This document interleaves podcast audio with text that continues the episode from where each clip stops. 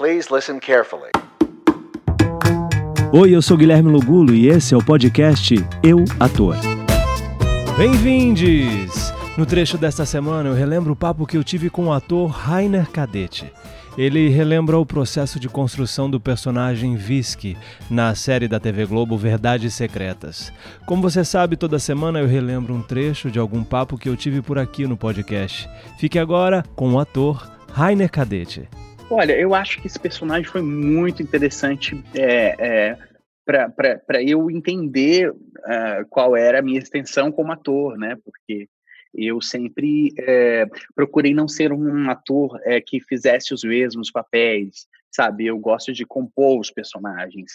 Por isso é sempre tão difícil, não é fácil, sabe? É sempre eu sempre acho que não vou conseguir, depois eu olho de novo, acho que não vou conseguir, aí depois eu peço socorro, peço ajuda, aí vou em vários profissionais, e aí de repente sai uma pessoa que quando eu olho no espelho eu nem me vejo, sabe? E isso foi desde aquele velho Francisco no teatro, daquele inconsciente, né? É, é, personagens de composição, personagens diferentes dessa coisa soft, realista, que muitos atores levam a carreira inteira assim, né?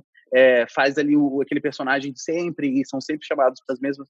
Tudo bem, eu acho bacana, acho que funciona também, mas eu nunca quis ser assim. Eu acho, eu sempre quis mudar, sabe?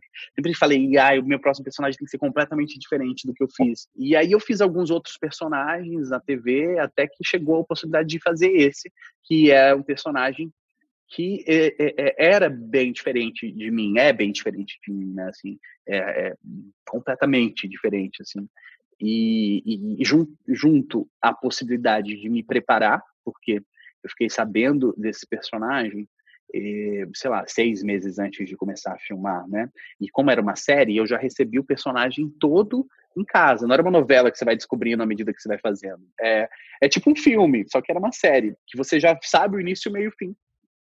E você vê o arco, você vê de onde ele, onde vai. Aí o que, que eu fiz? Eu falei, essa é uma grande oportunidade. E eu sei que todo mundo vai estar com uma lupa de aumento no meu trabalho. Então eu vou estudar, como eu sempre fiz.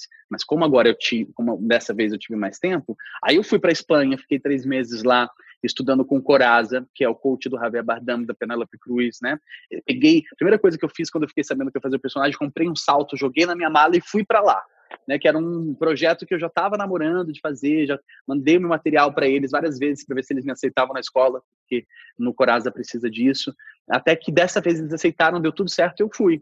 Aí fiquei lá, estudei, estudei, estudei, voltei para cá três meses depois, né, fiz aulas com dois professores de passarela diferentes, porque eu vi que era professor de passarela também, e eu precisava não só andar, como ensinar a andar, né? Então precisava andar bem. Aí fiz aulas de estileto, que é uma dança que se dança em cima do salto alto, depilei o corpo inteiro, emagreci 12 quilos, tirei sobrancelha, coloquei cabelo, enfim, me transformei.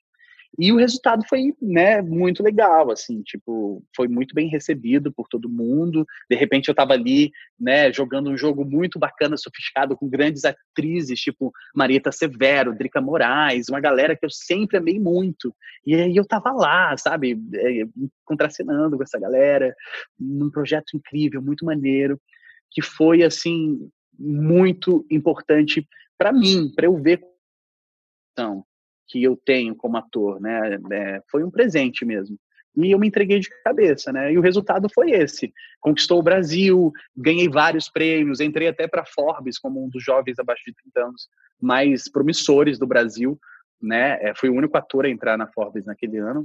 E foi muito, muito, muito legal. Assim.